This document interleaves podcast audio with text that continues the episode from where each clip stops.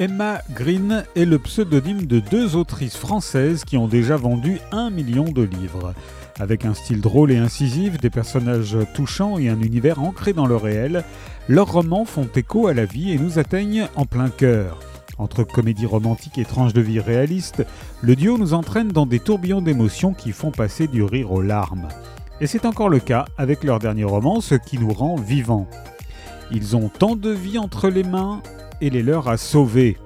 Aux urgences de l'hôpital public de Chicago, Cléo commence son internat et retrouve Carter Cruz, une vieille connaissance.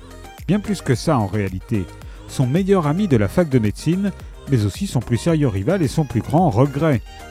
Ici, Cléo se sent enfin à sa place, au milieu des brancards qui roulent à toute allure, des portes qui claquent, des chefs qui crient, des machines qui bipent et des tenues pastels qui volent au secours de ceux qui en ont besoin.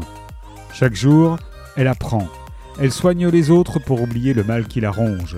Elle croise l'humanité et la mort dans les couloirs. Elle tisse des liens forts avec tous ces héros du quotidien.